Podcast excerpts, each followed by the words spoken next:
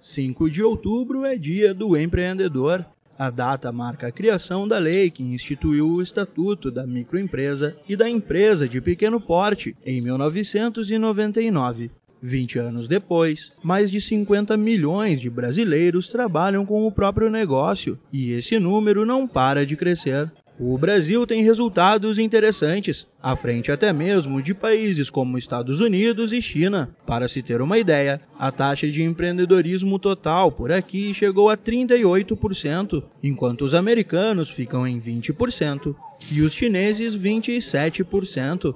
A melhor forma de comemorar essa data, claro, é participando da Feira do Empreendedor, que começou hoje em São Paulo. Na Arena do Conhecimento, um dos principais pontos do evento, ocorrem até quatro palestras simultâneas que falam sobre diversos aspectos de se abrir um negócio. Cerca de 25 mil pessoas devem acompanhar as atividades ao longo do evento.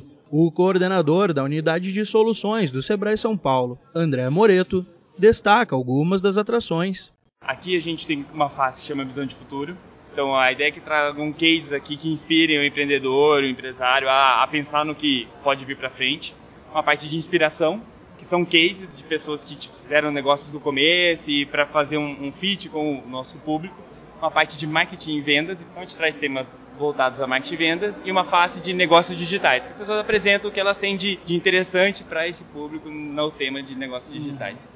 O maior evento de empreendedorismo da América Latina chega na sua oitava edição para incentivar quem já possui ou pretende abrir uma empresa. Com o tema Empreender é para Todos, reserva uma extensa programação com palestras, jogos interativos, workshops e lojas modelo para mostrar os diferentes lados de empreender.